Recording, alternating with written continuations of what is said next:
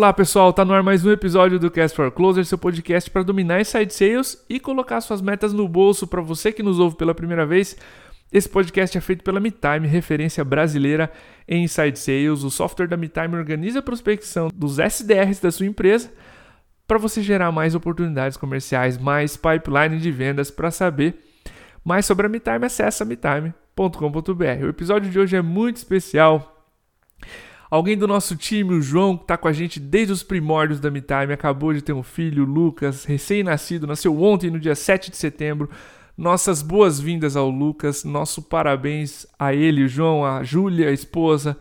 Que seja muito bem-vindo, que tenha muita saúde. Lucas, estamos todos ansiosos para conhecer você.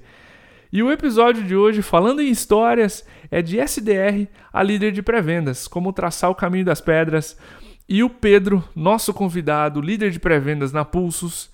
Pedro, seja muito bem-vindo ao Cast for Closers, teu primeiro episódio com a gente. Cara, vamos contar um pouquinho da tua trajetória. Fica à vontade para se apresentar. Opa, muito obrigado, Diego. Né, queria primeiramente agradecer pelo convite, pela oportunidade. Uh, sou um grande fã e ouvinte aí do Cast for Closers, então é uma honra estar aqui, cara. Maravilha. Pessoal, para contextualizar, a gente estava fazendo um case com a Pulsos e contando um pouquinho da história de como a empresa tirou resultados com o software da MeTime, a gente viu que tinha uma história de um ser humano atrás, que é a história do Pedro, e que tinha muito a gente a contar sobre essa trajetória dele, que era SDR, passou para liderança de pré-vendas e como ele e a empresa fazem prospecção. É um processo muito maduro. E Pedro, cara, primeiro parabéns pela trajetória. Eu quero começar do início. Uma das coisas que me chamou a atenção lendo o case, né, a tua conversa com a Elo do nosso time, foi a atenção, é, foi como tu utilizava o método para prospectar em massa, cara, organizando a tua agenda com o mesmo tipo de atividade. Já que método é muito importante para a gente ter resultados na prospecção, cara Conta um pouco de como é que era a tua organização de agenda para prospecção. Bom, exatamente, Diego. Cara, método e organização são pilares né, que garantem resultados consistentes quando se é SDR. Eu, particularmente, tá, Diego, organizava minha semana como SDR dessa forma. Com exceções de reuniões de time, né, treinamentos, eu sempre deixei o início da manhã para envio de e-mails já programados, né, envios rápidos, e os que a gente chama aqui, né, o horários de ouro, né, das 10 da uhum. manhã até o meio-dia, das 14 horas até umas 16, 17 horas, eu focava para realizar minhas ligações. Cara, eu sempre gostei de separar ligações uh, de leads uh, mais quentes, né, que são ligações mais importantes, né, onde eu vou de fato conseguir qualificar aquele lead, daquelas ligações mais frias, daqueles outros leads que estão mais no topo do funil. Então, para mim sempre foi bacana, né, ligar nas ligações mais importantes, mais quentes, das 10 até o meio-dia. Isso porque eu já sabia, né, que as pessoas-chave do meu segmento uh, sempre atendem nesse horário. Então é sempre bacana, né, uh, entender no segmento onde, se está inserido, né, uh, com quem a gente deve falar, quais são os melhores horários para estar tá ligando para aquele tipo de, de pessoa. E claramente, né, agendar agendar uma reunião, fazer uma boa qualificação no período da manhã é mais um gás, né? É mais uma motivação né? e um incentivo para as ligações à tarde. E, obviamente, com a MeTime, né? Eu sempre utilizei muito a, a, a funcionalidade de, do modo rápido, onde uhum, essas uhum. ligações mais frias, né? De leads mais no topo do funil, normalmente são, são é onde tem um volume grande de ligações, executava ali, né, em uma hora, duas horas, todas as ligações. Então eu sempre consegui me organizar assim, Diego. Animal. Eu gosto dessa característica de experimentação, de você entender que o teu mercado estava muito propenso a atender em certo momento e observar isso na tua prospecção, né? Pedro, a gente acabou de, de fazer uma masterclass com o Thiago Reis sobre cadências de prospecção. É, ou seja, utilizar método que a gente vem conversando aqui. E na Pulsos vocês também usaram o método para padronizar a abordagem dos leads inbound, especialmente que não tinha uma ordem definida. Tu comentou isso no papo com a Elo. É, como é que a gente. Conta pra gente o que, que mudou na abordagem desses leads inbound que a nossa audiência pode tirar os insights. Beleza. Bom, como eu disse, exatamente para pré-elo da MeTime, né, Diego? Foi meu antigo head de vendas, o Ricardo Ló, né, grande Ricardinho, um abraço para ele, sim. que implantou a MeTime no processo de pré-vendas da Pulsos. Né? Antes, o nosso inbound ele era tratado diretamente com os sales reps, os SRs. Então, com o processo inbound né, modificado, passando pelos SDRs com a MeTime, foi onde eu percebi uma aproximação da área de pré-vendas com nossa área de marketing. Te dar um exemplo. Com a MeTime, a gente conseguia reportar os motivos de perda recorrentes no inbound, o porte dos leads que estavam chegando, os principais setores, as dores mais recorrentes que os leads nos traziam, né? Então, isso uhum. tudo começou a beneficiar né, o trabalho do marketing, né? O marketing ficou mais assertivo e, consequentemente, conseguiu nos trazer leads ainda maiores, uma maior qualidade, uma maior quantidade de leads com qualidade, né? E, obviamente, isso acabou impactando positivamente no comercial, né? Então, eu acredito que essa foi uma das principais mudanças, né, que o processo de inbound, né, com a MeTime acabou impactando.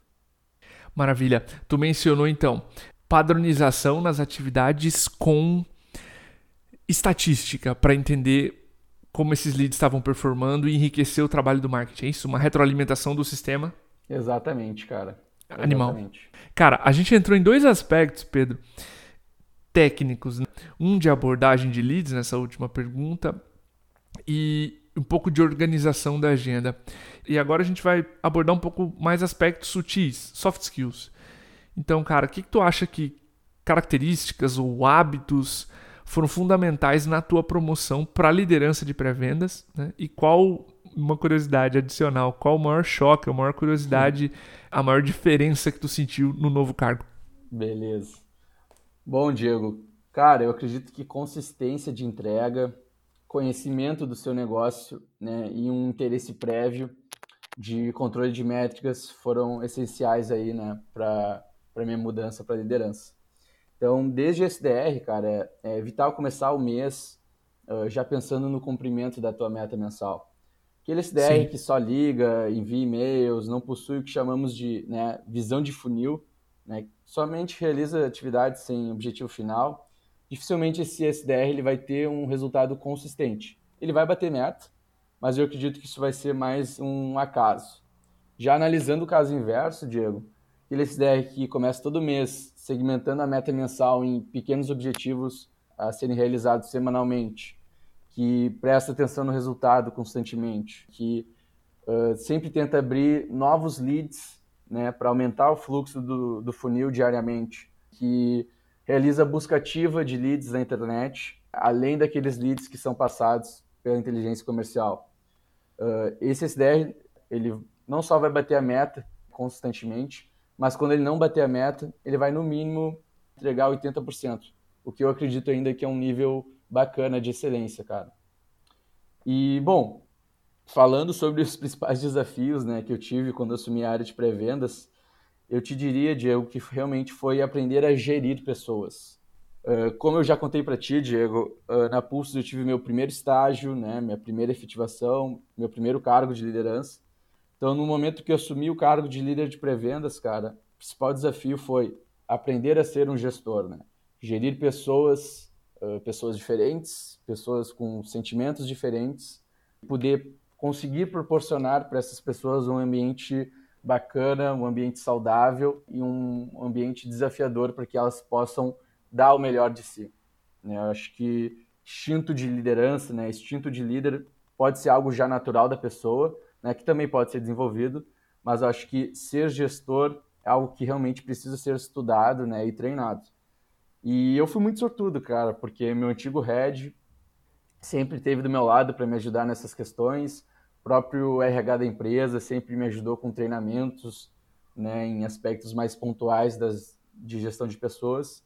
Então, com certeza, cara, acho que esse foi, foi o principal desafio, assim.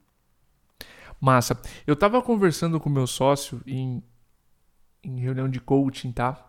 E eu acho que uma das coisas que a gente mais prega aqui, especialmente aos líderes, cara, que a gente mais cobra, que nós mesmos tenhamos, tá? Tu mencionou entrega consistente. O, o gringo chama de reliable deliver, que é, cara, passa quarter, entra quarter, tu tá acima da meta. E o que tu mencionou, Pedro, de ter método e organizar o funil e olhar para o número de oportunidades, quebrar isso dia a dia. Isso é se preparar para ser constante, certo? É para se preparar para não ter surpresa. E eu acho que eu não consigo reforçar para a audiência que está mirando essa transição para a liderança que os seus líderes, mesmo quando você for um líder, um coordenador, enfim, uma, um primeiro nível de liderança, vão esperar de vocês constância de entregas, e isso eu acho que é uma das características que mais eu mais admiro em profissionais, sabe? É, eu sei que o nosso time comercial entra quarter, sai quarter, vai ter oportunidade, vai ter. E eles conseguem, quando nós aqui no marketing, Pedro, soluçamos, arrumar jeitos de bater a meta. Então, é, já, já é assim há alguns quartos consecutivos e isso é sucesso de uma liderança forte e, claro, de pessoas que fazem o que tu mencionou, se preparam para bater a meta desde o primeiro dia do mês. Perfeitamente. Animal, cara, Pedro, depois dessa transição, cara, para liderança de pré-vendas, tu mostrou na conversa com a Elo muito foco em dados e eu quero aprofundar nisso aqui. Tu menciona que usa estatísticas para entender quais perfis de leads estão performando melhor, cara. E eu queria que tu explicasse para a audiência que análises tu considera mais importantes na prospecção, cara? E como essas análises surgiram para você, assim, pô, eu preciso olhar isso aqui. Show.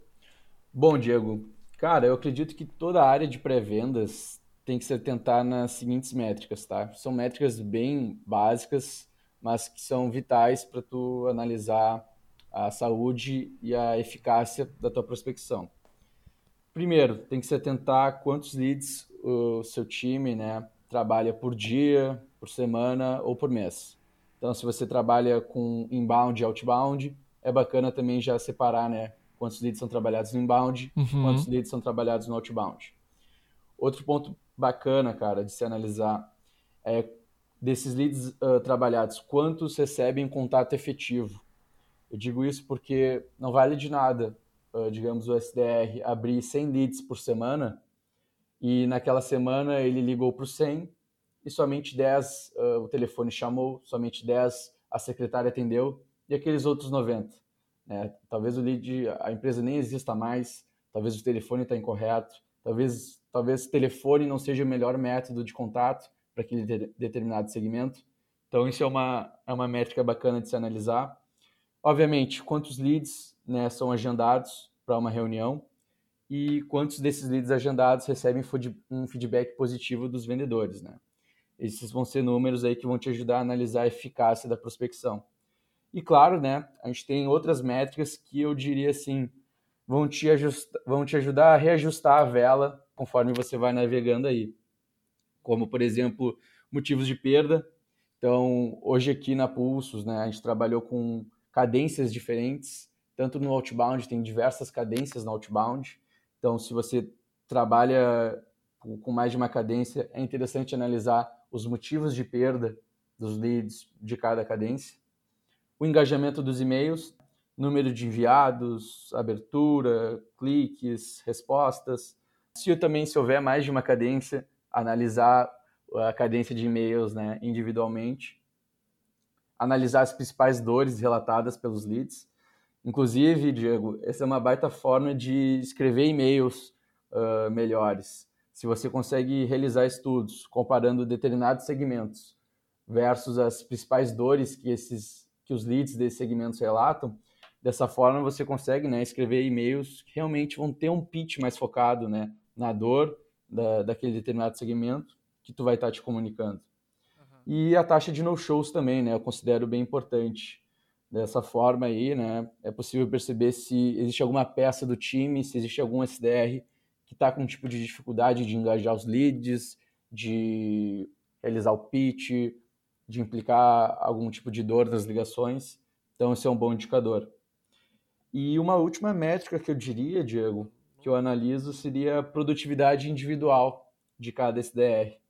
Acredito fortemente né, que a gente tem que reconhecer e valorizar o esforço diário realizado pelos SDRs na prospecção. E eu acho que é preciso analisar além do número de agendados, Acho que quantidade de leads abertos e número de ligações conectadas são bons indicadores para se ver o esforço individual de cada SDR. São muitas métricas, eu acho, falando assim, mas eu acredito que são o básico para realmente se ter uma análise bem bacana e profunda de como aquela prospecção está tá indo. Cara, animal, Pedro. E dá para ver o grau de sofisticação que vocês conseguiram chegar olhando todas essas métricas. O massa da resposta é que tu começou com algumas mais básicas e tu levou até o final com métricas acho que mais avançadas para a gente ter um diagnóstico e até do discurso de como os vendedores estão performando. Achei esse ponto animal.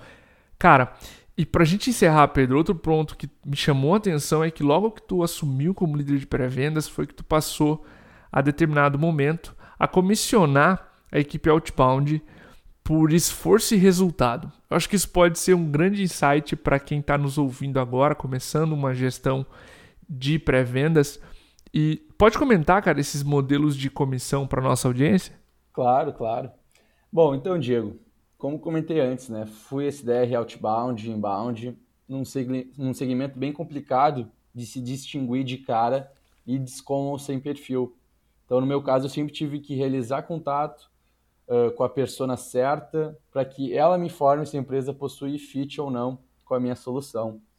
Então, eu sei bem o esforço e a dedicação que um SDR, principalmente outbound, tem que ter né, para obter uhum. bons resultados. Eu lembro até hoje, cara, uma história engraçada, que o meu, meu ex-head, o Ricardo, ele me mandava nomes de empresas, cara, que ele via na, na estrada, no caminho de Porto Alegre até Florianópolis, e era pleno domingo à noite, e eu colocava já essas empresas dentro da MeTime, já pesquisava o LinkedIn de possível, possíveis decisores dessas empresas, para já na segunda-feira de manhã o meu contato ser o mais rápido e o mais efetivo de, uh, possível. E essas são uma das loucuras, cara, que um SDR outbound faz, né? Às vezes precisa fazer para bater a meta. Então, desde que eu assumi a área, além de da, obviamente, da comissão, né, pelos resultados entregues, a gente começou a possuir um bônus uh, por quarter para aquele SDR que mais conectou ligações. Então, o SDR que mais conectou ligações, não necessariamente ele foi o SDR que mais teve resultados, sabe? Então, o bônus uhum. ele já possui um valor né, pré-determinado e o próprio SDR, no momento que ele recebe esse reconhecimento, né, recebe esse bônus, ele pode escolher né, o que, que ele vai poder, que ele vai querer uh, ganhar, o que, que ele vai querer fazer com aquele bônus. E pode até parecer besteira, né, Diego, mas, cara, depois dessa iniciativa, o número de ligações do time como um todo, cara, cresceu, né? Isso foi muito bacana. Massa. E, seguramente, Diego, posso dizer que não há nada pior para um SDR do que ter seu trabalho não reconhecido, sabe? Então esse bônus ele serviu exatamente para isso, cara, para lembrar aqueles SDRs que o esforço não, tá, não só está sendo reconhecido, mas também está sendo admirado, sabe? Isso é, isso é muito bacana também. Cara, animal. Especialmente porque a gente sabe tu mencionou a mentalidade de funil no começo do podcast. A gente sabe que meu, ligações vão virar reuniões. E uma das coisas que o próprio Marco Robert diz no The Sales Acceleration Formula é que você precisa comissionar os comportamentos que você quer estimular. Perfeito. se você quer estimular que as pessoas liguem, tu não pode comissionar só o resultado da ligação. Se o esforço é algo que vale a pena porque o discurso está alinhado, e claro, tu não quer criar, né? Desvios de comportamento, onde a pessoa acha que é permitido ligar metade do que o colega ao lado liga, ocupando a mesma função, vale a pena você pensar também em comissionamento por esforço e não só por resultado, porque de novo, uma vez que o processo está maduro e a gente garante as condições ali, ouvindo as ligações, que a ligação vai ter uma qualidade mínima, esforço vai gerar resultado. Exatamente, cara. Tendo o pitch alinhado, tendo a equipe treinada, né, entendendo do, negócio, né, eu acho que o SDR uh, pode não ser a pessoa mais técnica em questões de, da ferramenta que ela vai estar tá, né, vendendo, mas ela precisa entender o negócio na ferramenta que, que ela está inserida. Então, entendendo o negócio, tendo o pitch alinhado e tendo um bom volume de ligações, um bom volume de abertura de leads, é, é a fórmula básica para se ter um resultado consistente. Acho que não tem muito segredo não, Diego. Pedrão, animal, cara, a resposta. É, mais uma vez, obrigado pelo teu empenho em participar aqui com a gente. Para você que está ouvindo, eu espero que você tenha gostado desse episódio. A ideia era trazer uma pessoa que foi SDR, cumpriu a missão, foi promovido a líder de pré-vendas, contar a transição, contar boas práticas por trás dessa pessoa e, claro, da operação. Então, Pedro, cara, deixa um contato para a galera conseguir te acionar, conhece, conseguir te conhecer, enfim, teu LinkedIn de repente. Beleza. Bom, pessoal, qualquer coisa, qualquer dúvida, estou aí para ajudar, né, trocar boas práticas. Pedro Petersen, só me procurar no LinkedIn. Diego, de novo, cara, foi uma honra bater esse papo contigo. Uh, tô sempre aí ouvindo o cast, não vejo a hora para ouvir nosso papo aí como ouvinte. Então é isso aí, cara. Um forte abraço. Maravilha, pessoal. Para você que ouviu esse episódio até agora, nosso obrigado, um abraço e até o próximo.